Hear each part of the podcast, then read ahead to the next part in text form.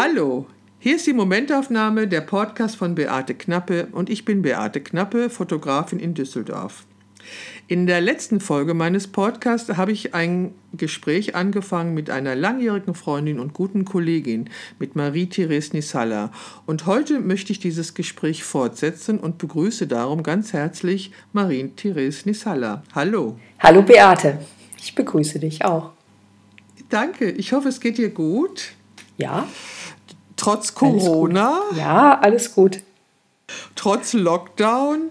Ja. Ach, da könnte man ja viel drüber sagen, aber das wollen wir nicht. Wir Nein. haben in Genau, wir haben beim letzten Mal angekündigt, dass wir in unseren gemeinsamen Gesprächen herausfinden wollen, was die Fotografie für uns ist. Ich habe schon berichtet, dass wir beide eine ähnliche Ausbildung haben, nämlich einen Gesellenbrief und einen Hochschulabschluss und dass wir beide freiberufliche Fotografinnen sind, schon oft zusammengearbeitet haben und auch uns oft schon über Fotografie ausgetauscht haben die Veränderungen auf dem Gebiet der Fotografie wahrnehmen und dies für einen guten Zeitpunkt halten, zu fragen, was für uns die Fotografie ist. Wir haben noch keine Antworten, richtig? Das stimmt, wir haben noch keine Antworten. Das ist auch eine ganz schön schwierige Frage, weil die ja zum einen natürlich um das Medium Fotografie geht, aber auch um unsere Person. Und das gehört für uns beide ja sehr, sehr stark zusammen. Ja, ja, das, ich denke, das ähm, müssten wir auch noch mal ergründen. Weißt du noch, wann du dich entschieden hast, Fotografin zu werden? Ja, da, ja das weiß ich noch sehr gut. Ähm, und es ging mir gar nicht um die Fotografie als solches, weil ich dafür noch viel zu jung und unerfahren war. Was mich interessiert hat, war eigentlich die Kunst. Ich konnte aber nicht zeichnen oder malen. Und deswegen war für mich naheliegend, auf die Fotografie umzusteigen. Aber also das, was dahinter steckt, ist, glaube ich, war und ist Ausdruck. Ich möchte etwas ausdrücken und nicht mit Worten, mich ausdrücken, genau, aber nicht mit Worten, sondern eben über Bilder. Hm. Und dafür brauchte hm. ich die Technik. Hm. Das ist schön, ja. ja. Du wolltest dich ausdrücken. Also ich war ja, glaube ich, noch jünger als du, als ich mich entschieden habe, Fotografin zu werden. Ich war 14. Ja, ich war älter. Und mhm. ähm, ja, und ich, ich, ich habe das ja getan, weil ich weder Nein, andersrum. Ich äh, habe viele, viele Jahre später erst erkannt, dass ich Legasthenikerin bin. Mhm. Und ich hatte eine Leserechtschreibschwäche. Und äh, diese Rechtschreibschwäche war sehr ausgeprägt. Und dann hielt man mich für dumm und ungeeignet, irgendeinen qualifizierten Beruf zu ergreifen. Nein, so schlimm war es nicht. Aber ähm, in meiner Familie wurde auch immer schon viel fotografiert. Meine Mutter war ja eine begeisterte Hobbyfotografin und so weiter und so weiter. Ich beschreibe das ja in meinem Buch, wie ich in die Fotografie gekommen bin. Und ähm, ich weiß gar nicht, ob ich mir Gedanken darüber gemacht habe, was ich da mache. Ich glaube, ich war da zu jung. Ich fand es irgendwie sehr faszinierend, etwas zu produzieren. Das hat mich immer, ähm, das hat mich immer sehr fasziniert. Und dann, ja, mit die Lehre, also mit 14 eine Lehre anfangen, Entschuldigung, aber ich habe keine Ahnung, wie das überhaupt geklappt hat damals. Ähm, aber irgendwann ist mir auch klar geworden, dass, ähm, ja, dass es meine Art ist, die Welt zu sehen. Das hat zwar auch ein paar Jahre gedauert, bis ich das begriffen habe, aber heute kann ich sagen, und ich denke, da stimmst du mir zu, unsere Fotos sind die Interpretation der Wirklichkeit oder der Realität, die uns umgibt. Ja, das stimmt, da stimme ich dir zu. Ähm es gibt mir die Möglichkeit, mir die Welt anschauen zu dürfen, langsam oder schnell. Also die Kamera zu erheben ist auch immer der Moment, wo andere wissen, ja, die sucht jetzt ihr Motiv. Und das ist die Zeit, wo ich mir die Welt anschauen kann oder wodurch ich mir die Welt und meine Umgebung anschauen kann. Zumindest war das mal so. Ein bisschen hat sich das geändert durch die inflationäre Herangehensweise des, des Handys einfach. Also man geht ja heute lockerer und schneller damit um, aber früher war das ja noch anders, wenn man mit der Kamera unterwegs war ähm, und wir ja durch unsere Ausrüstung auch immer damals noch eher aufgefallen sind. Ähm, da gab es einen anderen Respekt oder Achtung oder eine andere. Ich konnte mich da anders ja, einfügen in das hm. Geschehen. Also es hat wieder, es hat gerade wieder ganz viele Ebenen, hast du gerade wieder angesprochen. Einmal die Technik, mhm. die, also das, die, die natürlich das, was rauskommt, ähm, beeinflusst. Mhm. Ähm, ich weiß, also ich weiß noch, als ich, als ich angefangen habe, mit dem iPhone zu fotografieren, weil das war wirklich das erste Telefon, mit dem ich fand, dass es sich lohnte, Fotos zu machen, ähm, dachte ich, dass jeder solche Fotos macht, wie ich sie mache. Und dann stellte ich eben raus, dass das nicht so ist. ja. Ja, ich habe ich hab keine Ahnung. Ich denke, wir haben doch alle das gleiche Telefon und es muss doch jeder mhm. genauso ein Foto machen können wie ich. Und dann stellte ich raus, dass das nicht der Fall war. Und dann habe ich ja Seminare gegeben fürs Fotografieren mit dem Handy. Mhm. Und was ich da beobachtet habe, war die gleiche, ähm, eigentlich die gleiche Unfähigkeit wie mit einem Fotoapparat Fotos zu machen. Es mhm. war die Herangehensweise und das Gucken können und das, dann diese Koordination zwischen Auge und dem Ausschnitt äh, in diesem Telefon, das musste man wirklich lernen. Ja. Und wirklich zu gucken, also gucken zu lernen, war eigentlich das, was ich am meisten vermittelt habe. Ja. Aber ich, ähm, ja, du hast gerade noch gesagt, dass du mit deiner Kamera in der Hand die Gelegenheit hattest, die Welt zu erkunden. Habe ich immer noch, ja. Ja. Die, äh, die Kamera ist ja, ähm, oder eben dann mein Beruf der Fotografin, ermöglicht mir ja in Welten einzutauchen, die mir ansonsten verborgen bleiben. Also wenn ich Unternehmensdarstellungen mache, dann habe mhm. ich ja die Möglichkeit, in Bereiche hineinzukommen, die ich sonst als normaler weiß ich nicht, Mensch nicht reinkomme, sondern ich werde ja durch die Unternehmen auch aufgefordert, in bestimmte Bereiche einzutreten. Mhm. Und das ist ja hochgradig spannend. Diese mhm. verborgenen Welten. Und ich darf mir die angucken. Ich kriege ja sozusagen die Aufforderung, guck genau hin. Das ist ja super spannend. Genauso begegnen mhm. mir ja unglaublich viele verschiedene Menschen dadurch. Was ich auch genau. hochgradig spannend finde, weil diese ja in erster, also eigentlich erstmal mir sehr positiv gegenüberstehen, offen. Mhm. Gucken, was passiert mhm. denn dann. Und dann darf ich die beobachten, das finde ich ganz toll. Und ich kann sie eben dann fotografieren dabei, mhm. wenn sie tätig sind. Finde ich toll. Mhm. Also ich erzähle das ja auch immer. Ich hätte ja, ich würde, oder ein normaler Mensch bekommt ja keinen Anstich an einem Hochofen mit. Ja, genau. Ähm, zum Beispiel. Zum als Beispiel. Fotografin hatte ich das, ja. Ja, genau. Oder, ja, und auch als Frau. Das ist ja eigentlich eine Tätigkeit, die sehr auch noch äh, durch Männer geprägt ist. Da findest du ja. keine andere Frau. Und dann genau. stehst du da mit denen. Ja, das war wahnsinnig. Also ja, ich finde, das ich. war überhaupt, mich hat jeder, jeder, jede Produktionsstätte hat mich fasziniert, ja. äh, an, ja. die ich Einblick genau. bekommen konnte. Fand ich total. Oder ich habe mal für das auch für das Umweltministerium habe ich ja Frauen in Umweltberufen mhm. porträtiert. Das fand ich auch, wir haben ja da teilweise auch zusammengearbeitet. Das waren ja, glaube ich, mehrere Broschüren, die ich da gemacht habe. Fand ich total spannend, von diesen unterschiedlichen ja. Berufen zu erfahren oder ja. zu erfahren, warum es eine Ackerrand, ähm, wie heißt das? Also da, warum am, am Acker, am Rande eines Ackers bestimmte Blumen wachsen und dass das sinnvoll ist, dass die das tun. Also mhm. stimmt. Ja, also stimmt, ich, äh, das, das äh, genau, das fand, ich, das fand ich auch immer faszinierend, dieses, ähm, genau, in Bereiche des Lebens einzudringen, in die man normalerweise nicht hinkommt. Genau. Also wenn du irgendwie eine Sachbearbeiterin bist in mhm. irgendeiner Firma, dann hast du vielleicht noch äh, Kontakt zu den Dingen, die mit dieser Firma zu tun haben, aber darüber hinaus eben nicht. Und genau. ich war mal im Hospiz, äh, ich war mal, wie gesagt, im Hochofen, Anstich habe ich erlebt, ich war, habe schon auf der Bühne mhm. gestanden ähm, also ja. wo vorne gesungen wurde und ich habe hinten gestanden und ein Foto gemacht und ach, es gibt tausend Sachen, die ich gemacht habe. Das, ich bin ja mal 40 Meter hoch auf den Kran geklettert, um den Kranführer oben zu porträtieren. Hm. Mutig. Ja, und dann, und, ja, und dann etwas später bin ich in die Kanalisation abgestiegen oh. und habe da Fotos oh. gemacht. Mhm, ja. Ist auch mutig. Ja, stimmt. Also, ja, also ich habe ich hab mir immer entschieden, dass ich, dass ich immer, wenn ich an dem Ort bin, entscheide, ob ich den Mut habe zu gehen. Ja. Ich habe mir da nicht vorher Gedanken gemacht. So. Kann man auch nicht.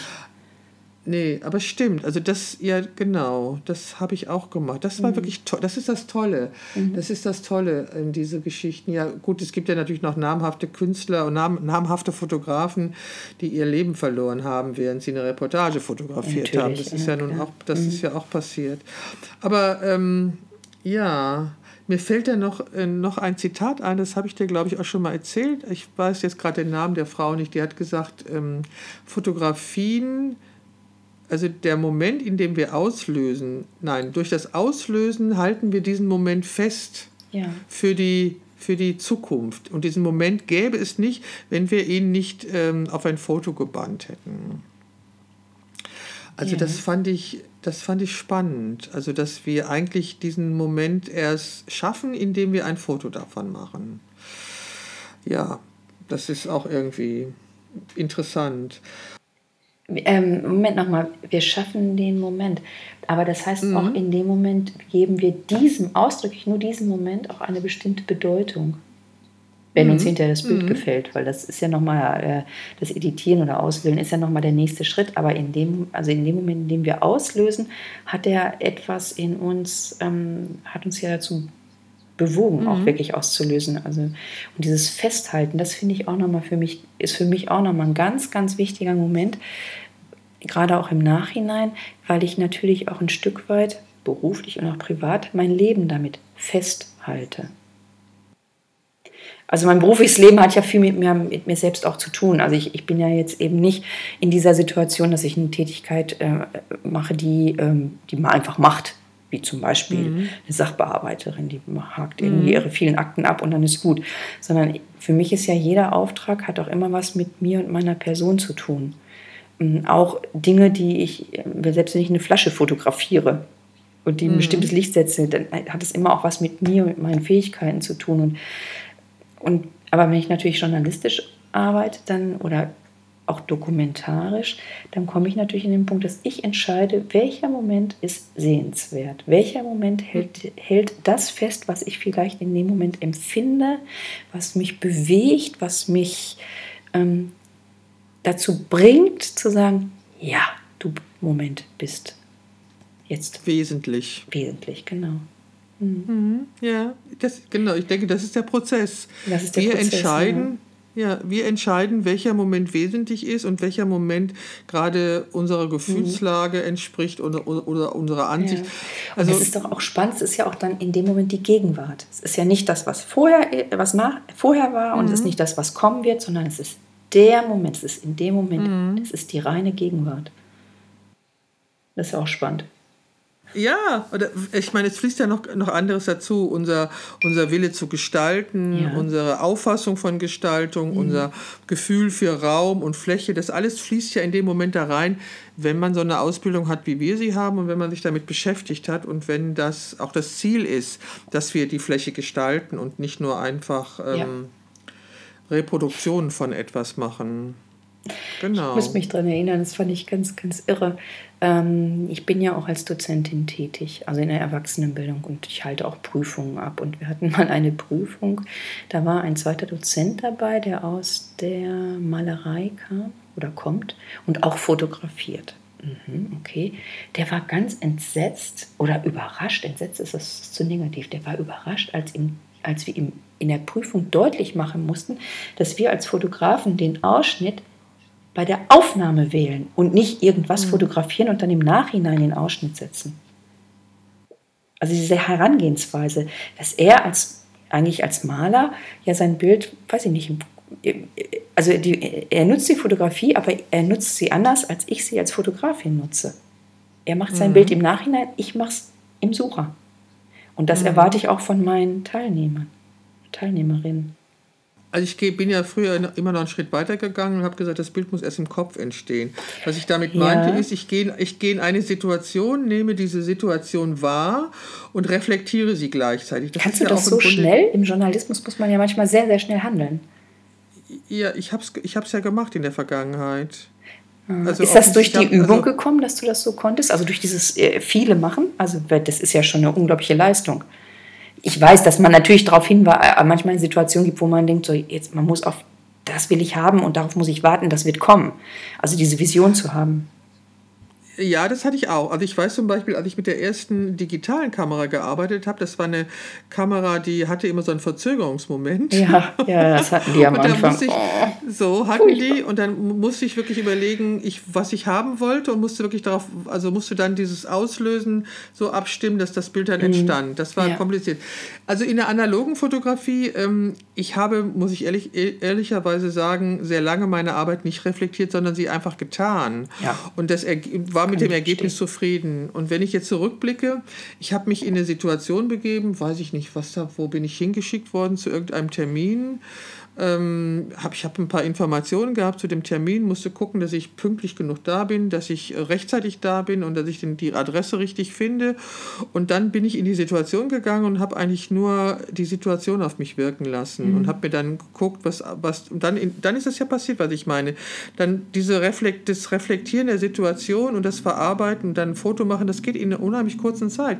Das muss ja auch so gehen. Wenn du die Situation nicht reflektierst kannst und dann wieder in die Distanz gehst oder wenn du nicht rein reingehst und dann wieder in die Distanz gehst, kannst du ja nicht arbeiten. Also das ist in die Distanz gehen zu der Situation ist ja in, in einem kleinen Bruchteil notwendig, um überhaupt auslösen zu können. Wenn ich nur in der Situation wäre, könnte ich ja keine Fotos machen. Dann wäre ich ja in der Situation, wäre irgendwie beteiligt auf irgendeine gewisse Art. Aber ich muss ja, ich muss in die Situation reingehen, um sie emotional zu erfassen, um zu erfassen, um was geht es da. Und dann entstehen die Bilder und dann muss ich in die Distanz gehen und die Bilder machen. Mhm. Ich denke, das ist der Prozess. Also also, Wie viel Empathie braucht ein Fotograf, eine Fotografin? Unglaublich viel. Also ich glaube einfach, ähm, also ich weiß, dass ich bestimmte Sachen nicht fotografieren kann.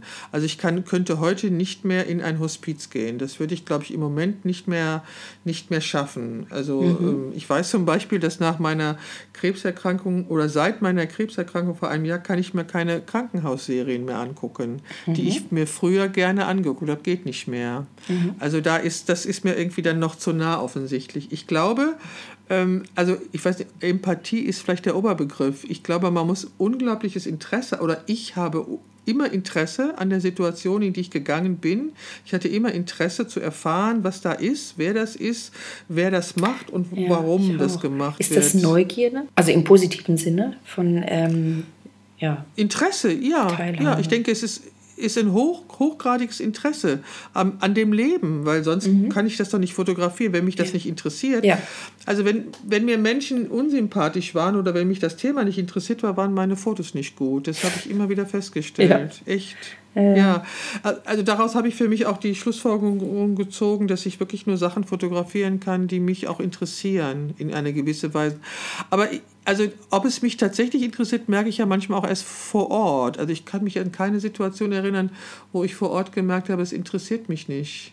Also jeder Mensch ist irgendwie, hat irgendwie was Spannendes zu erzählen und die Situation ist neu und ich bin noch nie da gewesen, ich bin da zum ersten Mal und komme da hin und ja, ja und das, ja, das, ich bin, also das interessiert mich. Also das, ich glaube, das ist die Voraussetzung. Ja, das verstehe ich gut. Ich, mhm.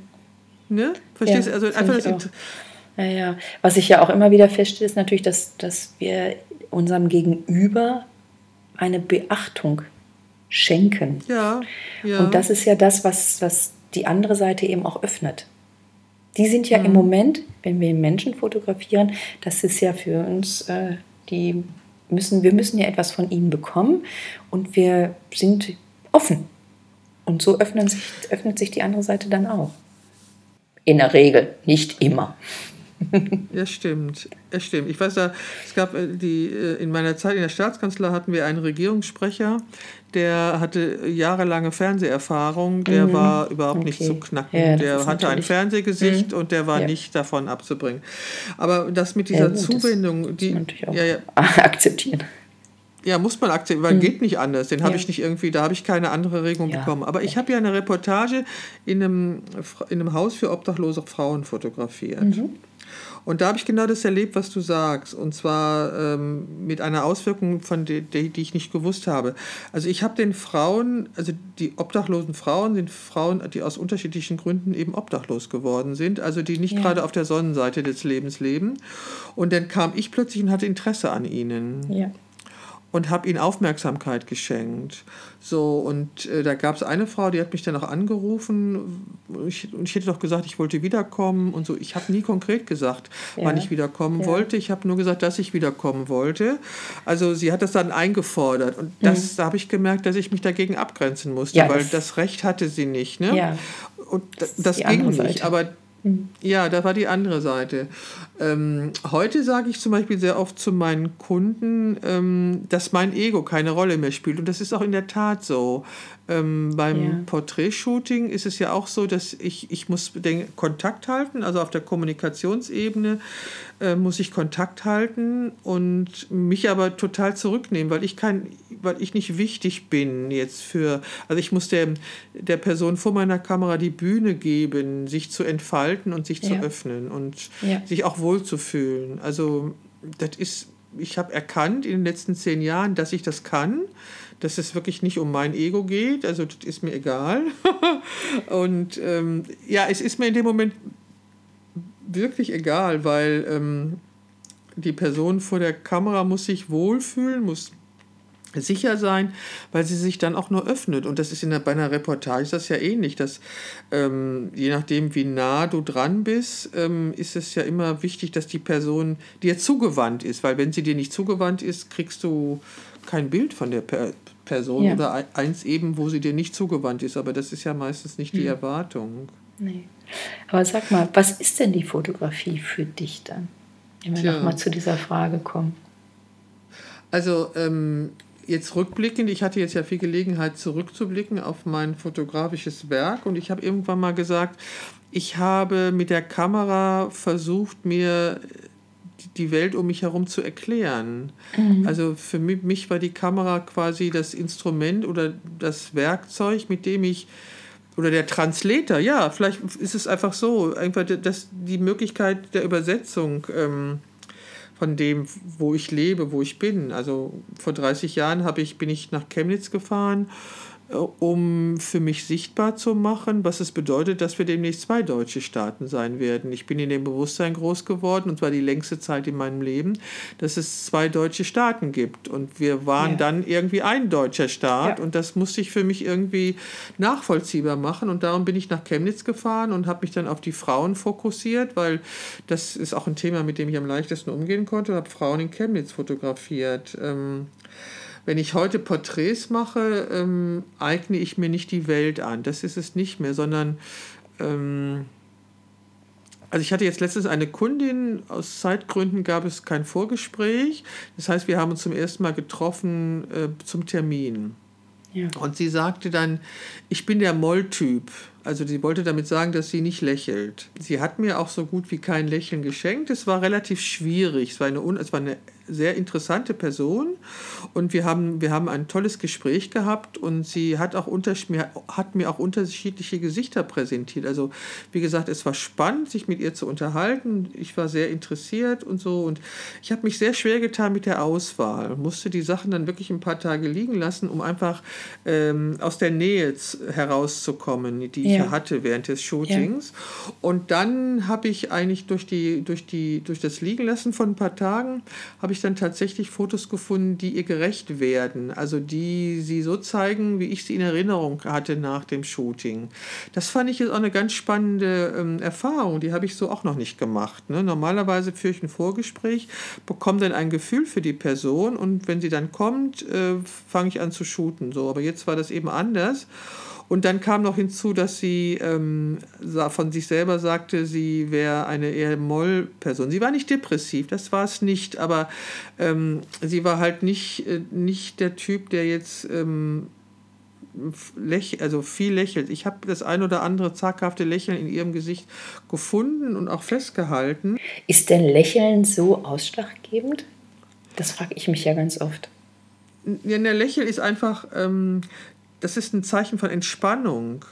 Also mhm. wenn, wenn, wenn die Menschen, also ich sage, ich, bei mir gibt es nicht das Wort bitte jetzt lächeln, das sage ich nie, grundsätzlich nicht. Mhm. Aber ich führe Gespräch mit meinen, mit meinen Kunden, ähm, also Gespräche mit ihnen. Ich frage sie nach ihren Kindern oder wie ihre Kinder heißen oder ich frage nach anderen Dingen in ihrem Leben, nach Hobbys und sowas. Und äh, so eine Frage zum Beispiel nach Kindern oder Enkelkindern, das gibt immer ein bestimmtes Funkel in den Augen. Oder wenn sie den Namen des Kindes erwähnen, gibt es so einen Stolz im Gesicht. Also mhm. diese äh, Frau erzählte, dass ihre Tochter den gleichen Beruf ergreift wie sie und von dem aufregenden Leben ihrer Tochter. Das hat schon was gemacht mit ihrem Gesicht. Und äh, das meine ich. Und also mit Lächeln meine ich eigentlich den Moment, wo sich das Gesicht entspannt, wo sie so rausgeht aus einer Konzentration, die sie glaubt haben zu müssen, weil sie fotografiert wird. Ja. Und den Moment möchte ich eigentlich mhm. haben, diesen Moment der Entspannung, weil dann sind sie auch echt die Leute so. Ja. Und ähm, also ich, wie gesagt, ich gebe also ich gebe bei mir nicht den Satz, jetzt bitte lächeln, weil ein Lächeln funktioniert nur dann, wenn die Augen und der Mund lächeln. Und das, tun, das tut ein Gesicht nur, wenn es wirklich lächelt. Ja, so. Ich weiß jetzt nicht, wie das bei Schauspielern ist, ob die das hinbekommen, aber ich denke, die würden das Lächeln auf ihr Gesicht auch ähm, auslösen durch eine Erinnerung oder durch ein Erlebnis, was ja, über eine Technik. Mhm.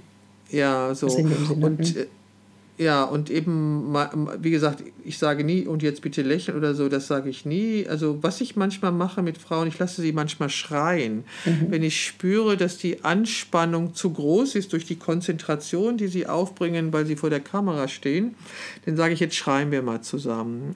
Erstens gibt es schöne Fotos und nach dem Schreien ist das Gesicht entspannt. Mhm. So, und dann ist es entspannt, also die Gesichtszüge, die Muskulatur im Gesicht hat sich entspannt und dann bildet sich manchmal manchmal so ein Hauch von Lächeln und das reicht mir. Ich versuche ähm, mein Gegenüber dann ja immer in die Bewegung zu bringen. Also äh, sowas wie einfach drehen Sie sich mal im Kreis.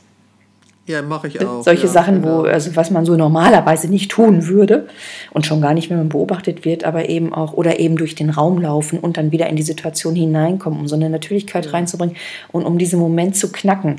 Und dann eben auch, genau. oder die, die Kopfbewegung, den Kopf bewegend und dann in die äh, zu fotografieren.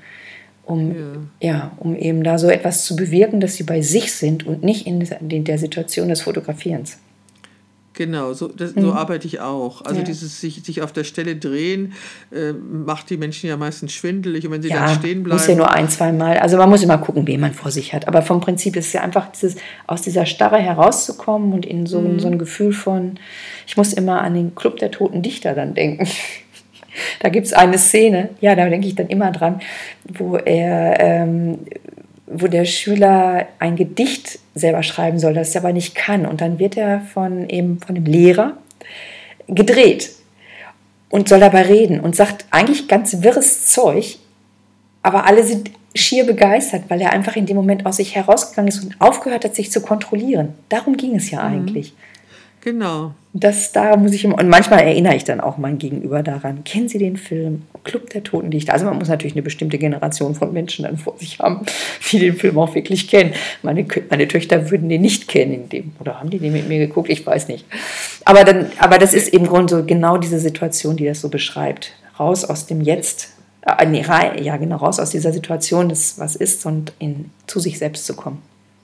Ja. Mhm. Also ich habe das ja mal sehr genossen, als ich einen Mann vor der Kamera hatte, der meine Generation war und mit dem konnte ich mich über Rolling Stones und die ja. Beatles unterhalten. Fand ich sehr angenehm, ja. ja ich habe den oft, ich habe ich habe oft Kunden, dann sage ich irgendwann, gucken die mich an und haben keine Ahnung, wovon ich rede. Ja, das stimmt. Ah. Ich muss da, nun bin ich ja ähm, doch altersmäßig manchmal doch etwas weit von meinen Kunden entfernt und mhm. muss mich dann immer konzentrieren und, oder dann frage ich einfach, was schauen Sie, waren Sie im Kino, wie hieß der Film oder so.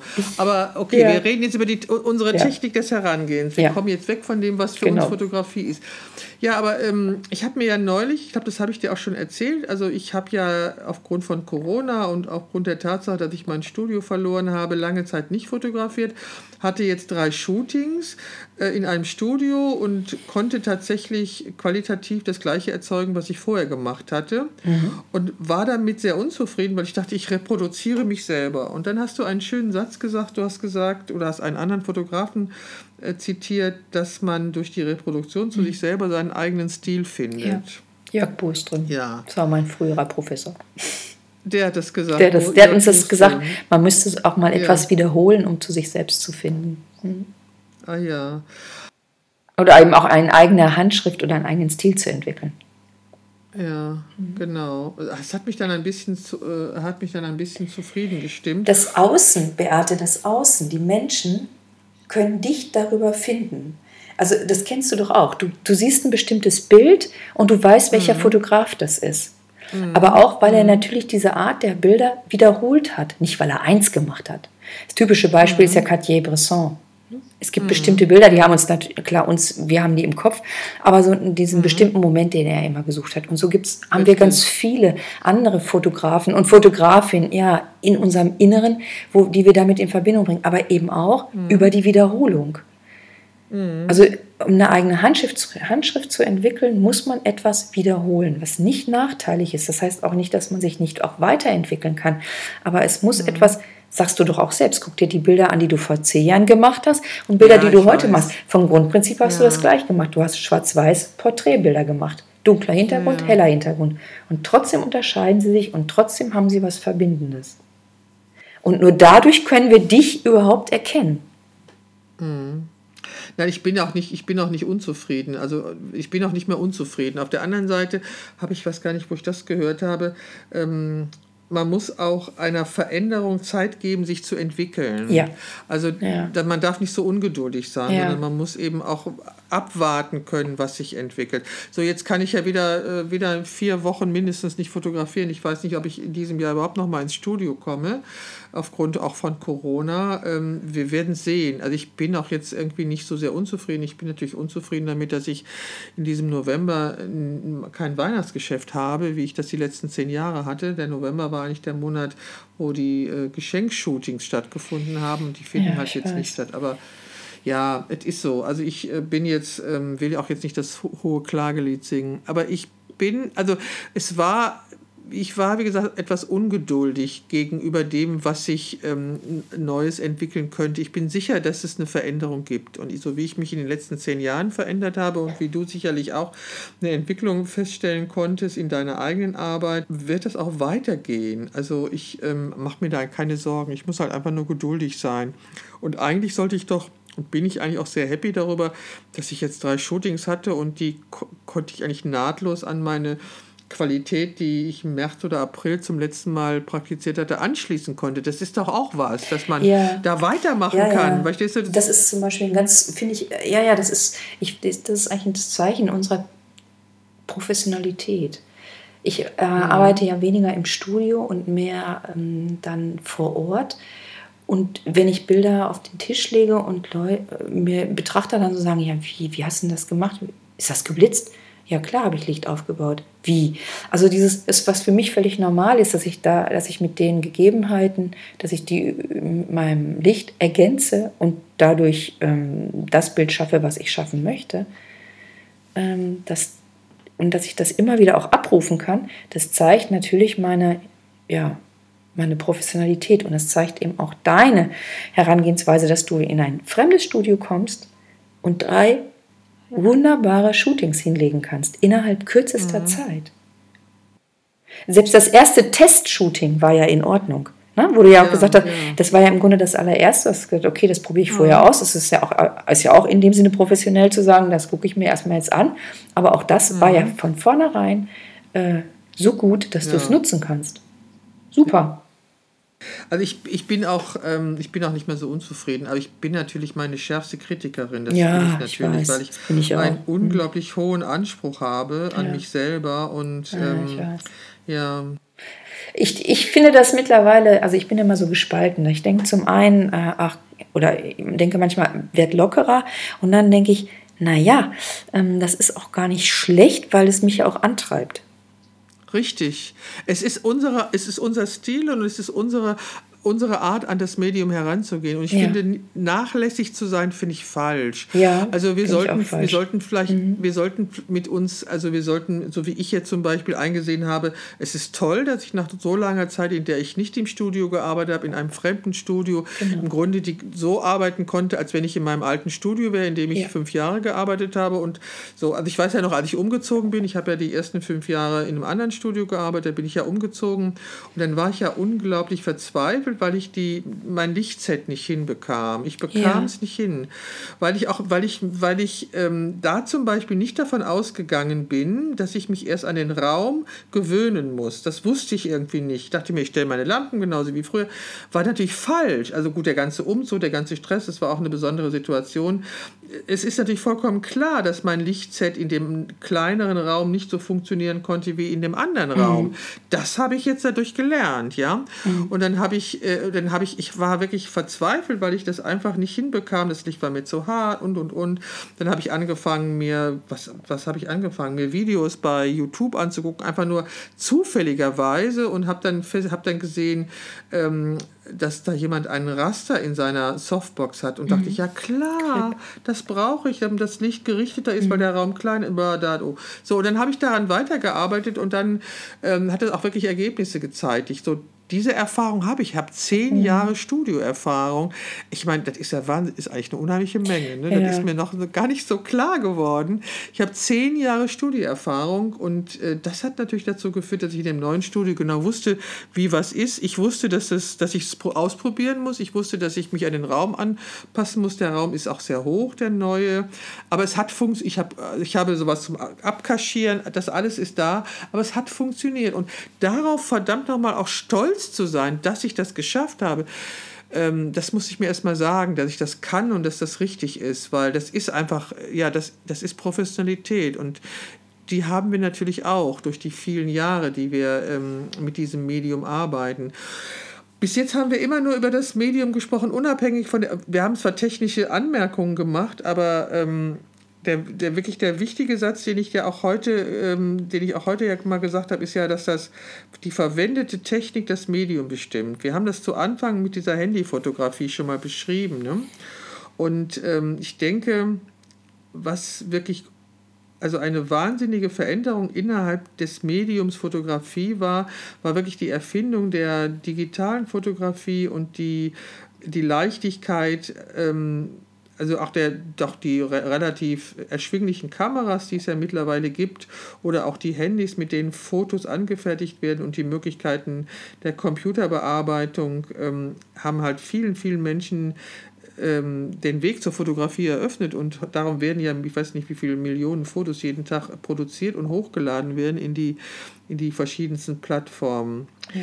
Und ich ich glaube natürlich, dass die, also wenn ich mich jetzt damit beschäftige, dass natürlich die, die sich jetzt eine Digitalkamera kaufen schöne Bilder machen möchten, ähm, andere Bilder erzeugen, als wir sie erzeugt haben. Also wir hatten natürlich auch Vorbilder, wir hatten nicht das Internet, wir hatten Bücher, wir hatten Bibliotheken, wo wir uns das angucken mussten und ähm, ja, und haben dann fotografiert. Wir haben analog fotografiert, wir haben analog gelernt und analog fotografiert und dann kam die digitale Fotografie. Und ähm, wie war das für dich, als du, ähm, als du von der digitalen Fotografie erfahren hast? Wie war das für dich davon zu erfahren und wann hast du selber zum ersten Mal digital fotografiert?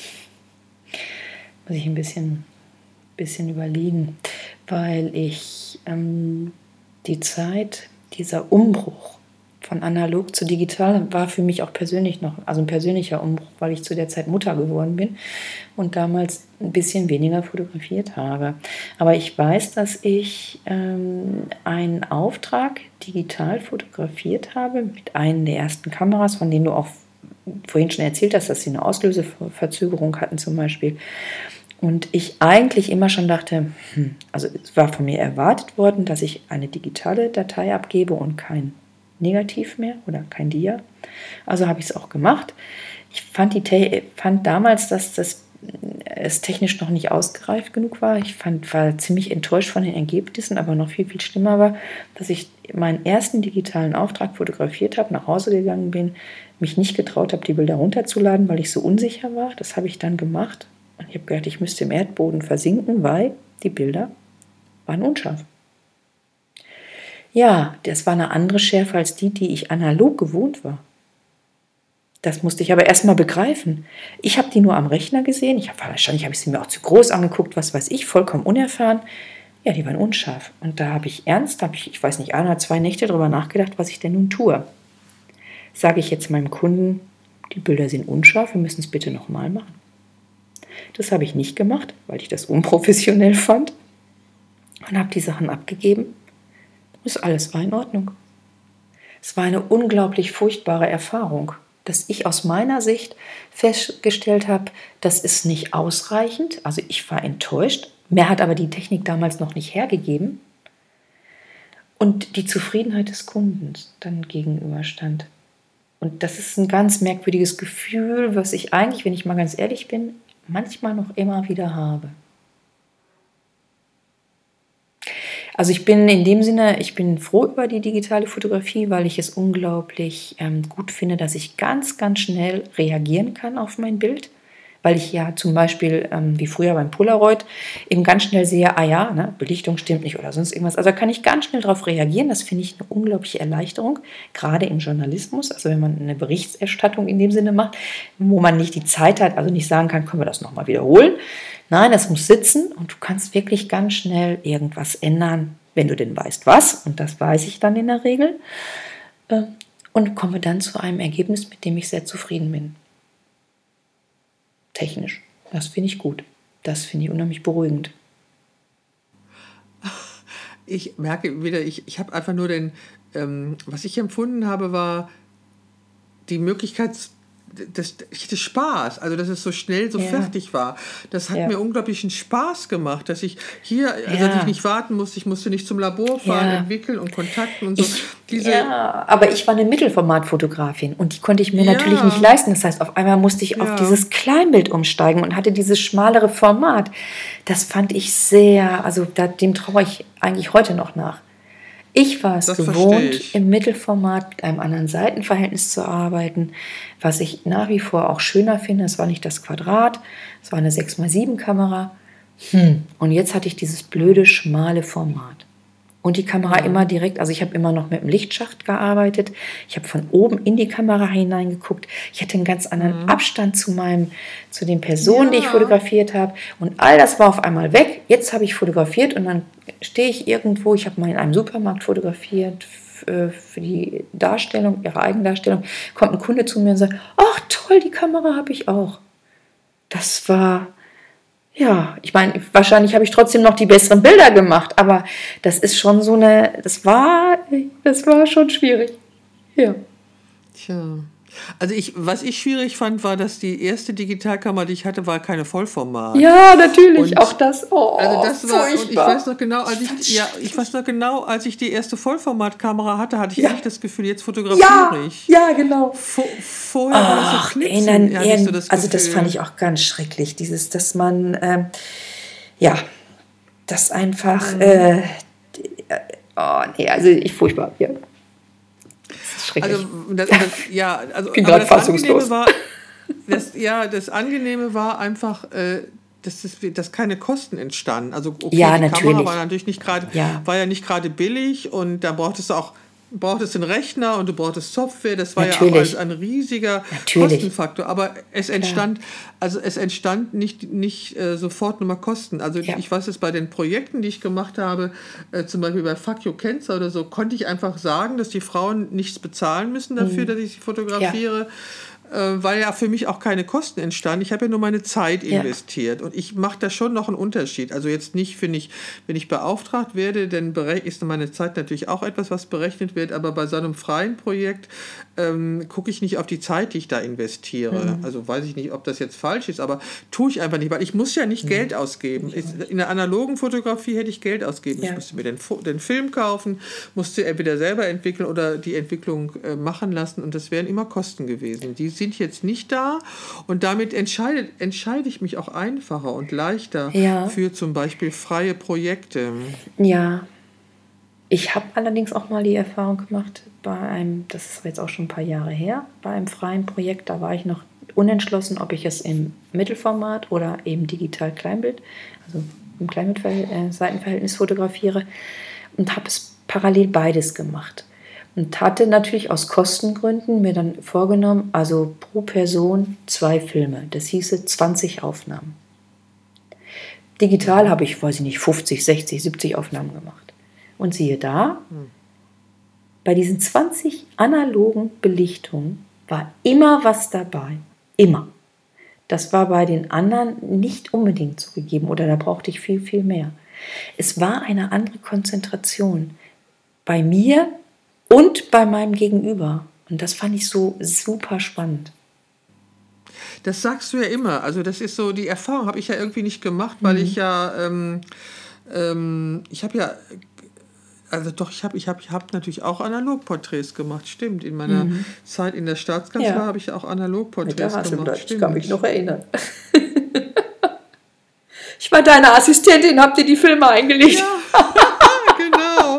Das war ja, das der Hasselblatt, habe Ja. ich da 6x6 Porträts. Ja. Du, das, ja stimmt. Ja, Ähm, da ist das Quadrat zu dir gekommen. Ja, ja. Genau, das ist das, Quadrat und das war auch, da habe ich auch oben, oben reingeguckt in die Ja, Kamera. Ich hatte auch, das war auch ein Schacht und so. Das habe ich total, fällt mir gerade ein. Ich habe ja da lange, äh, doch doch ein paar Jahre mit der Hasselblatt gearbeitet und äh, Porträts gemacht, stimmt. Also, aber ich habe, du hast das, du bist da anders, du bist mit der, mit der, mit dem Format, weil du eben äh, so lange im Mittelformat fotografiert hast und ich ja eigentlich die längste Zeit Kleinbild Genau. fotografiert habe. Mittelformat war für mich immer die Ausnahme, obwohl ich ja mit Mittelformat angefangen habe, mit meiner zweiäugigen Rolleiflex. Die war ja auch ein Mittelformat, auch Quadrat. Guck mal, das, kommt, das Quadrat kommt auch daher. Meine Ja. erste eigene Kamera war eine Kamera, die im Quadrat fotografiert hat. Und darum fotografiere ich auch heute, also sind meine Bilder heute eben auch Quadrate, denke ich mal. Aber ich bin, ähm, ich war so, ja, die längste Zeit habe ich dann Kleinbild fotografiert. Mittelformat war immer eine Ausnahme. Aber seitdem ich jetzt im Studio bin, mache ich ja wieder Quadrate. Also gehe ich dann wieder aufs Mittelformat zurück in der Endfassung. Aber beim Fotografieren ist es eben äh, die Kleinbildkamera, die ich in der Hand habe. Hm. Ja, allein dieses, dieses, bei der Kleinbild ist es ja im Grunde so, dass man immer, die Kamera steht immer zwischen dem Menschen, den ich fotografiere und mir. Und wenn ich mit Mittelformat gearbeitet habe, dann habe ich durch den Lichtschacht geguckt, habe fokussiert und war dann neben der Kamera und hatte einen direkten Augenkontakt zu, mal, zu dem Menschen, den ich fotografiert habe. Das ist eine völlig andere Herangehensweise, weil man, äh, weil die Menschen, ich stehe ja mit dem Kopf dann direkt neben der Kamera, sodass die Menschen nicht in die Kamera gucken mussten, sondern zu mir gucken konnten. Und sie hatten beim Auslösen den Kontakt zu mir und nicht zur Kamera. Ja, ja, ja, ich verstehe, was du meinst. Das, das ist bei mir eben, ich, ich muss, ähm, weil ich ja immer hinter der Kamera verschwinde, Ja, genau. unglaubliche hoch, Ja. ganz viel, ganz intensive Kommunikation Genau. erzeugen, damit, ich Genau. die, damit ich die Präsenz habe. Aber ich überlege, ich überlege gerade, ich habe mir ja eine neue Kamera gekauft, die ja so ein ausklappbaren Display hat. Äh, wenn ich das au wenn ich nicht das Guckenproblem hätte, also mit Schärfe, mit meinen Augen, dass ich eben äh, unterschiedliche Distanzen unterschiedlich wahrnehme, ähm, hätte ich ja mal, könnte ich ja mal probieren, ob ich diesen, diesen, ähm, diesen, diesen Display so klappen kann, dass ich da von oben drauf gucke. Ja. Das müsste doch eigentlich ähnlich sein, oder? Ja. Es kommt auf den Moment des Auslösens an. Hast, hast du das mal gemacht? Nein, habe ich mal nicht. probiert? Habe ich nicht. Ja, fällt mir. Ja. Habe ich mittlerweile. Ja, ich habe mich einfach auch jetzt auch daran gewöhnt, dass ich hinter der Kamera dann stehe und dass ich in dem Moment für mein Gegenüber weg bin. Ich nur immer sagen muss, gucken Sie, in die, gucken Sie auf das, in das Objektiv. So, weil das ist der Kontakt, den man dann hinterher mit, mit der Person hat, die auf das Bild guckt. Oh ja, und du hast auch die Kamera auf dem Stativ stehen. Nee, ich mache Nee, beides. okay. Es kommt drauf an. Mhm. Ja. In der Regel weil, nicht. Weil ich habe Also, ja in der ah ja, nee. Weil das habe ich das habe ich nie angefangen. Also auch beim, also im Studio habe ich immer mit der Kamera in der Hand gearbeitet und nie die Kamera auf ein Stativ gestellt. Das würde auch noch mal anders. Ja, gu- guck mal, also wir haben wir haben sicherlich äh, jede Menge an Schnitt Schnittmengen, wo wir gleich wo wir gleiche Dinge tun, aber zum Beispiel dieses, diese Technik ist ja schon unterschiedlich und die hat auch unsere Ja. Art zu arbeiten ähm, unterschiedlich sich entwickeln lassen, Ja. denke ich. Ne? Ja, Ja, glaube ich auch. ja. Okay, also das heißt, da die Technik hat sicherlich auch das Ergebnis äh, beeinflusst, die, die, die verwendete Technik von, die wir, also die, oh, langsam, also die Technik, die wir verwendet haben, hat sicherlich auch das Ergebnis beeinflusst, denke ich mir, Ja, ja. hat es. Und ja, trotzdem können wir immer noch nicht die Frage beantworten, was die Fotografie eigentlich für uns ist. Es Ähm, ist, ich habe mir noch ein Stichwort aufgeschrieben. Es ist für mich der Weg in die Welt. Damit kann ich in die Welt eintreten. In ein, es ist fast wie ein Bild. Mhm. Ja, es ist dieses, also dieses, ich gehe mit, ich verändere mich, sobald ich die Kamera in die Hand nehme. Ja, das hat man mir auch schon mal gesagt, dass ich eine andere werde, wenn ich die Kamera in die Hand nehme. Das ist auch, ähm, ja, ich denke, da gibt es auch was. Also wenn wir die Kamera in die Hand nehmen, da läuft halt was ab. Ich bin ja manchmal nicht in der Lage, ganze Sätze zu sprechen. Das Ja. erkläre ich dann auch mal damit, dass, dass ich ja, ich bin ja sehr konzentriert. Also das ist ja die Schwierigkeit, also bei der Porträtfotografie im Studio, so wie ich sie mache, muss ich eben die Kommunikation mit der Person vor der Kamera aufrechterhalten. Das ist ja auch eine Konzentrationsleistung. Gleichzeitig muss ich die Technik beherrschen. Ja. Ja. Und die, also das, ich muss gucken, dass ja. die Technik stimmt. Und dann bin ich manchmal, wenn sich eine Situation verändert oder ich was anderes will, äh, bin ich nicht in der Lage, ganze Sätze zu sprechen, weil die Konzentration dann so bei der Kamera ist, dass ich nicht gleichzeitig mich unterhalten kann. Ich merke das aber und sage das dann auch, was dann zur allgemeinen Erheiterung äh, beiträgt. Aber ähm, was wollte ich denn damit sagen? Was wollte ich denn jetzt damit sagen? Also mit dem Eintreten in die Welt? Nee, das wollte ich hm. eigentlich nicht sagen. Ich ähm, dieses, ja? ähm, ich bin ja eher ein Mensch, die nicht äh, unbedingt in die erste Reihe treten mag. Also ich gucke mir die Welt mhm. gerne oder gucke mir mal das Geschehen gerne aus einer hinteren Position an. Aber sobald ich die Kamera in die Hand nehme oder meine Aufgabe ist, etwas ähm, zu fotografieren, kann ich diese Rolle tauschen, weil dann bin ich nicht mehr ich, sondern dann bin ich die Fotografin und damit habe ich die Berechtigung, in die erste Reihe zu treten, kann mir die Welt anschauen, muss ich ja dann auch, tue ich dann auch. Ich komme in eine andere Rolle und die kann ich nur mit der Kamera aushalten. Das finde ich auch immer wieder ganz spannend und meine Aufgabe ist dann ja auch wieder zurückzutreten und dann wieder vorzutreten. Ich merke das immer, wenn ich Veranstaltungen oder ähnliches fotografiere. Ich bin nie jemand, die freiwillig auf die Bühne gehen würde. Wenn ich die Kamera in der Hand habe, ist das völlig in Ordnung, weil dann bin ich definiert über die Kamera. Dann wow. darf ich das und dann fällt es mir auch leicht. Aber ich ziehe mich dann auch wieder zurück. Das ist immer so ein Mechanismus. Und das ist auch dieses, wenn ich jemanden fotografiere, da bin ich dann ja in dem Moment präsent, weil ich ihn bewegen muss, dass er mir etwas von sich zeigt. Aber dadurch, dass die Kamera zwischen uns steht, bin ich immer in meiner Rolle, die Fotografin. Ich bin nicht als meine, in meiner eigentlichen Person da. Lässt sich nicht immer ganz vermeiden, klar, kommt ja. Aber ähm, will ich auch gar nicht vermeiden. Aber ich kann, in, ich schlüpfe in eine Rolle und die kann ich dann ausführen. Und in der fühle ich mich auch wohl. Wow, wahnsinnig. Also das hört sich ja total spannend an. Also die Kamera empowert dich quasi. Ja. Wahnsinn. Ja, also das, äh, ich habe das gerade überlegt, ob das für mich auch so stimmt. Ähm, weiß ich gar nicht. Wir sind zwei sehr unterschiedliche ich? Typen. Ich kann mir ja. vorstellen, dass es bei dir anders ist. Aber es ist so, ich merke ja. immer so, ähm, dass ja, die, die, ich, hab, ich übernehme eine bestimmte Funktion. Das ist auch für jeden ganz klar ja. definiert. Eine Kamera hat eine bestimmte, damit verbindet man eine bestimmte. Aufgabe. Das mache ich dann. So. Und damit ist, ist das eben definiert. Ich, ich überlege gerade, also gesagt, mir ist auch schon gespiegelt worden, dass ich zu einer anderen werde, wenn ich die Kamera in die Hand mhm. nehme. So, ähm, ich überlege gerade, ob sich für mich was verändert. Das weiß ich gerade. Das weiß ich gerade. Da muss ich mal drüber nachdenken. Also es gibt sicher Situationen, wo ich die wo ich die Kamera ungern in die Hand genommen habe. Daran kann ich mich erinnern, weil dann plötzlich äh, ja da so eine Aufmerksamkeit war, die ich nicht haben wollte. Mhm. Also mhm. erinnere ich mich dran, weiß ich jetzt nicht genau, wann das war.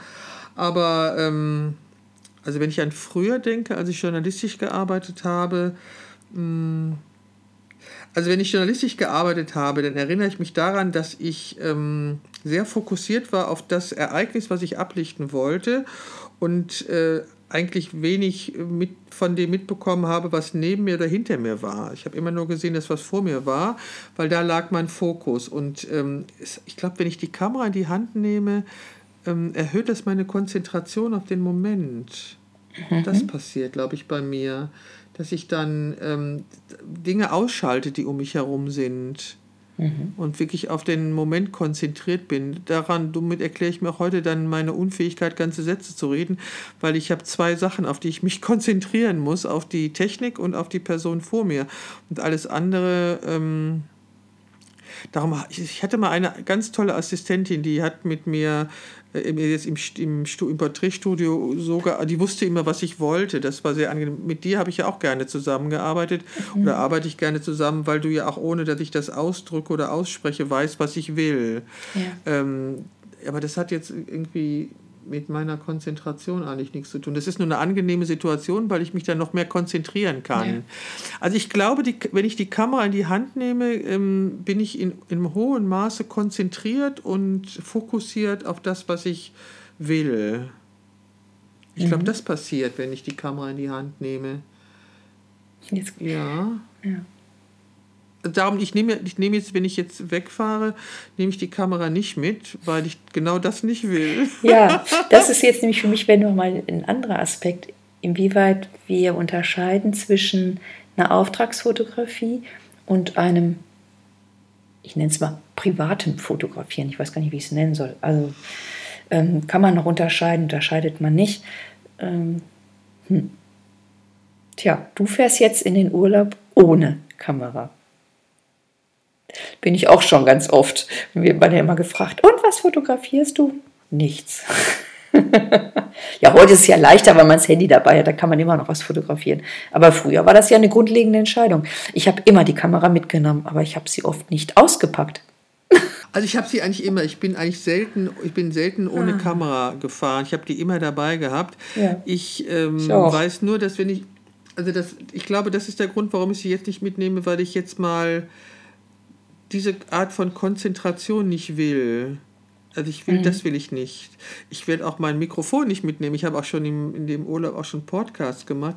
Das will ich jetzt diesmal nicht. Ich will diesmal wirklich, ähm, wirklich einfach nur den Wind. Heute war da zum Beispiel Sturm. Das hätte ich gerne, dass ich das mal erlebe, dass richtig, richtig Sturm und Wind ist und, und äh, draußen sein und Ruhe und lesen. Ich nehme mir ein Buch mit. Ich habe hier auch einen Kindle Reader, auf dem ich lesen kann. Also ähm, ich glaube, das ist der Grund, warum ich die Kamera nicht mitnehme, weil ich einfach diese Art von Konzentration, die, die ich mag, die ich liebe, aber die immer Arbeit ist. Also jetzt mhm. nicht im Negativen, aber es ist immer, wenn ich die Kamera in die Hand nehme, ist das eine andere Art von Konzentration. Es ist nicht, ähm, nicht nichts tun. Und ich möchte jetzt mal nichts tun. So einfach ja. gucken, Serien gucken, Filme gucken, Bücher lesen, aufs Meer gucken, das möchte ich jetzt. Das merke ich, dass ich da gerade jetzt ganz große Lust zu habe. Es kann natürlich passieren, dass ich das unglaublich bereue, habe ich eigentlich noch nicht. Ich fahre seit 2012 auf diese Insel und ich habe schon öfters die Kamera dabei gehabt aber ich habe auch mit dem Handy schon schöne Fotos gemacht. Also, also weil ich da eben, da mache ich auch bunte Bilder, was ich ja sonst nicht mache. und ähm, ja, und das Handy erlaubt mir auch diese Leichtigkeit, das, dieses, dieses mal einfach nur zu knipsen. Also das, ja, ich glaube, das ist es. Wenn ich die Kamera in die Hand nehme, das ist keine Absicht oder äh, eine bewusste Entscheidung, das passiert einfach. Verstehst du, was ich meine?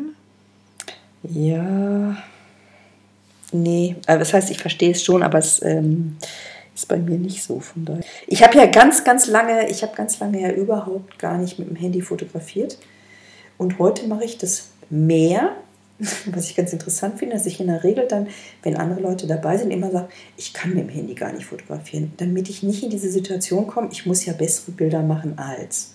Oh ähm, ich habe, ich, das ist äh, ähnlich wie mit Kleinbild.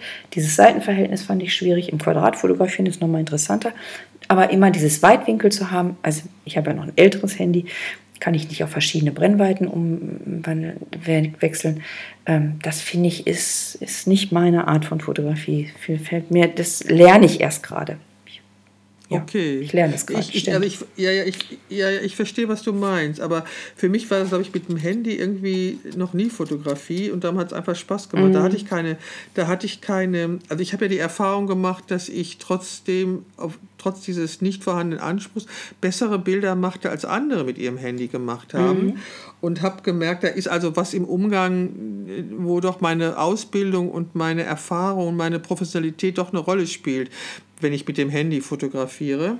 Ähm, das wusste ich nicht, dass das so ist. Das habe ich erst erfahren. Aber für mich ist mit die Handyfotografiererei immer noch eine, immer noch ein Schnappschuss fotografieren. Also das ist für mich, also ich, ich weiß ja nicht, es gibt ja Kollegen, die haben ja ganze Kriegsreportage mit dem Handy gemacht. Ich habe keine Ahnung, wie die das gemacht haben. Ich kann mich auch jetzt gerade nicht an die Bilder erinnern. Also, dass ich filmen kann, das finde ich ganz nett mit dem Handy. Das kann ich jetzt mit meiner Kamera auch, aber das dauert länger, bis ich das hinbekommen habe. Aber das Handy ist für mich einfach, ähm, ja, es ist absolut anspruchslos damit umgehen. Also ich lasse mich eigentlich, ich lasse mich da einmal nochmal von der Technik überraschen. Also du kannst es ja beeinflussen, wie die, wie das Handy misst, also wie, welche mhm. Stelle es misst mhm. und so. Und da habe ich schon Ergebnisse rein durch Zufall erzeugt, die ich, wenn ich drüber nachgedacht hätte oder es hätte haben mhm. wollen, nie hingekriegt hätte. Verstehe. So, also die, die Technik des Handys ähm, überrascht mich immer im Ergebnis. So. Mhm. Und das ist, und das macht für mich den Reiz aus. Also, dass ich so, ähm, das, die hat ja mittlerweile auch so gut wie keinen Verzögerungsmoment mehr. Das ist ja überhaupt der ja. helle Wahn, wie dieser Computer funktioniert, also die, das ein Handy ist. Und ähm, ja, es macht mir einfach, es macht mir einfach, äh, ja, es ist einfach so, mein Spieltrieb wird damit befriedigt. Ja. Also das, diese, dieser, kindliche, mhm. dieser kindliche Spieltrieb. Ähm, also mein Enkel hat ja auch eine, hat ja eine Kamera von mir geschenkt bekommen und jetzt fängt er, glaube ich, an, damit zu fotografieren, habe ich gehört. Ich habe noch keine Bilder gesehen. Ich muss mir die mal angucken und ich hoffe, dass er auch diesen Spieltrieb hat und dass keiner ihm sagt, er muss ordentliche Bilder damit machen. Ähm, muss ich mir mal angucken, weiß ich gar nicht. Ich habe, wie gesagt, ich habe gehört, dass er jetzt öfters mit der Kamera fotografieren würde und auch Spaß daran hat aber gesehen habe ich seine Bilder noch nicht. Aber wenn wir darüber sprechen, dass die Technik das Medium bestimmt, dann ist es beim Handy bei mir absolut so, weil dieses Handy überrascht mich immer noch mit den Ergebnissen obwohl man das ja sieht, aber es überrascht mich immer noch. Und dann die Möglichkeiten, Filter drüber zu legen oder es in Schwarz-Weiß umzuwandeln. Also ich, ich habe ich hab sogar hier einige Bilder an der Wand hängen, die ich ähm, auf der Insel gemacht habe mit dem Handy mhm. und ähm, die ich einfach schön fand. Also weil ich da irgendwie so nah rangehen konnte. Ich, kon, ich kann mit dem Handy, glaube ich, auch näher rangehen als mit meiner Kamera oder so. Mhm. Keine Ahnung. Also für mich ist das mit dem Handy, ja, aber das ist so. Aber es macht Spaß, mit dem Handy zu fotografieren. Es macht Spaß. Mir macht auch Fotografieren mit der Kamera Spaß. Also es ist nur, es hat eine andere Ernsthaftigkeit, glaube ich. Also ich würde mit dem, mit dem Handy nie ernsthaft fotografieren wollen. Ja. Das würde immer nur Knipsen sein. Also wir müssen uns mal darüber unterhalten, was für uns der Unterschied zwischen Knipsen und Fotografieren ist. Ja, stimmt. Ich habe mit dem Handy schon Filme gemacht. Also ich, ich filme ja auch wenig, aber ähm, mit der Spiegelreflex ähm, filme ich. Ich habe aber auch schon für ein Unternehmen mit dem Handy Filme gemacht, was unglaublich einfach ist. Mhm. Mhm. Und selbst, selbst der Schnitt, ich meine, es waren dann natürlich Filme ohne großartige äh, Schnitte, aber ich, es gab dann die Situation, dass doch noch zwei Clips zusammengefügt werden mussten. Und das ist selbst am Handy sehr, sehr einfach. Und dieses natürlich dann, weil es musste sehr schnell gehen, dass es auch direkt dann auf YouTube zu sehen war, also dann eben über die Kanäle ging, da ist das natürlich hervorragend und ganz, also ein so viel geringerer Aufwand, weil Film ja an sich mhm. ein unglaublich komplexes Unternehmen ist. Also. Mhm. Aber es macht, macht Spaß, ne? Also ja, ich aber ich habe auch mal ein Seminar gemacht zum, zum Videofilm und ich fand es auch, ich mhm. habe es jetzt lange nicht mehr gemacht. Ich habe es mal eine Zeit lang, habe ich das intensiver gemacht. Das stimmt, das könnte ich vielleicht es mal machen. Es sind viele verschiedene Aufgaben, die man all einzeln fast nicht bewältigen kann. Also ohne Assistenz zu filmen ist schon echt schwierig. Im Handy kein Thema, das geht. Mhm. Aber wenn man das wirklich nochmal, ähm, also mit Lichtaufbau, mit Ton und allem, das ist eine Herausforderung. Ja, und diese neuen Handys, die haben ja diese Verstärkung. Du kannst ja bei ganz schlechten Lichtverhältnissen, kannst du trotzdem filmen und fotografieren. Mhm. Das finde ich ja absolut, also das finde ich absolut beeindruckend, ja, dass da digital klar, alles errechnet Nacht, werden kann. Nachtsichtgeräte teilweise mittlerweile. Ja, schon. Ja, das ja, ist doch der Wahnsinn. Also, da sehe ich eine Situation, die, die habe ich mit dem bloßen Auge so nicht gesehen, mhm. aber die mhm. Kamera sieht die. Ja. Das heißt, es entsteht ein Bild, was überhaupt, wo, wo ich gar keine Idee zu hatte, dass das mhm. Bild so werden könnte. Aber die Technik liefert es mir. Also da, da ist schon, da ist schon eine enorme, ähm, enorme Dinge sind da möglich. Und für mich, ja, und ich merke gerade, ich trenne da noch sehr. Ich trenne da noch sehr. Also, ähm, ja, also ich könnte mir nicht vorstellen, dass ich mit dem Handy Porträts in meinem Studio mache. Ähm, wobei ich ja mal mit der, mit der Pinhole-Kamera Porträts gemacht habe. Mhm. Die Pinhole, ja, habe ich mal. Also da, da, mussten, hatte ich jede Menge Licht, aber die Leute mussten trotzdem eine lange Zeit still. Ich habe es, ich hab's, ähm, ich weiß gar nicht, wo die sind, aber ich habe mal mit, mit der Pinhole-Kamera Porträts gemacht. Da ist auch wieder, dass das Medium das Ergebnis, also dass das ja die Technik das Medium bestimmt weil die Pinhole-Kamera ist nun wirklich nochmal was ganz anderes. Und witzigerweise habe ich ja mit der Pinhole-Kamera an zu fotografieren, zur gleichen Zeit angefangen zu fotografieren, wie die digitale Fotografie gab. Mhm. Also das sind ja, ja, meine Tochter hat mir diesen, Papp, diesen Pappkarton geschenkt, die Pinhole-Kamera, zu der gleichen Zeit, wo ich angefangen habe, digital zu fotografieren. Also das fand ich schon mhm. spannend.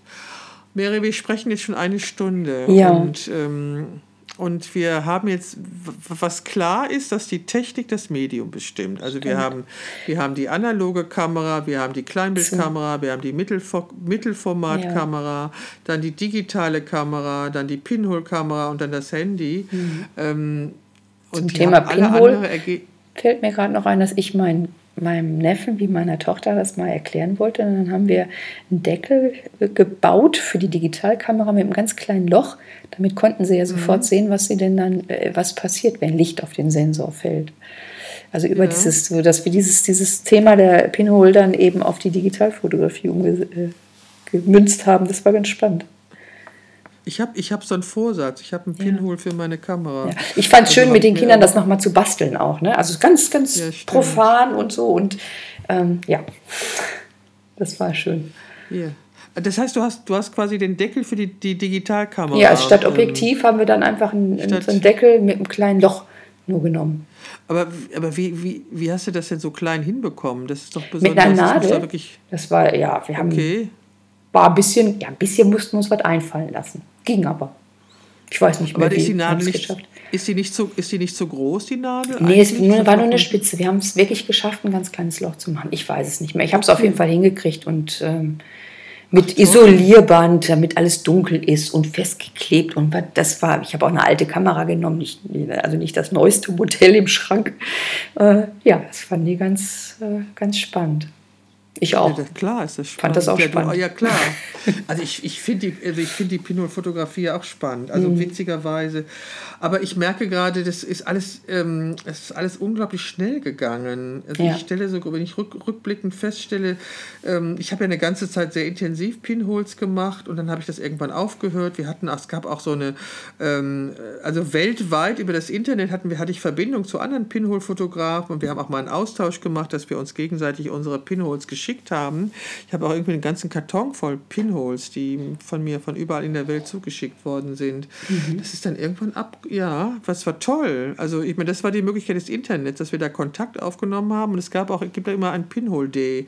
Ich weiß gar nicht, wann der ist. Ich habe auch einen Kollegen äh, infiziert, der hat sich dann auch eine Pinhole-Kamera gekauft und hat dann auch was damit gemacht. Ja, witzig. Und dann habe ich da irgendwie, bin ich da aber nicht dran geblieben, weil das war, ja, war es irgendwie nicht.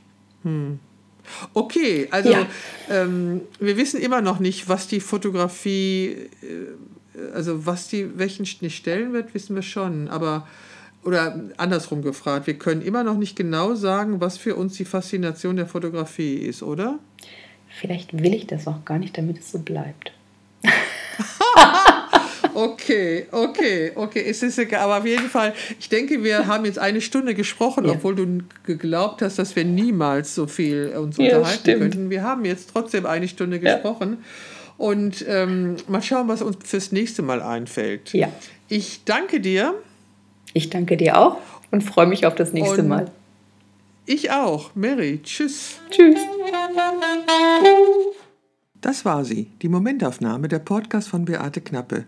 Und ich freue mich sehr, wenn du bei dem nächsten Gespräch, das ich mit Marie-Therese führe, wieder dabei sein wirst. Bis dann.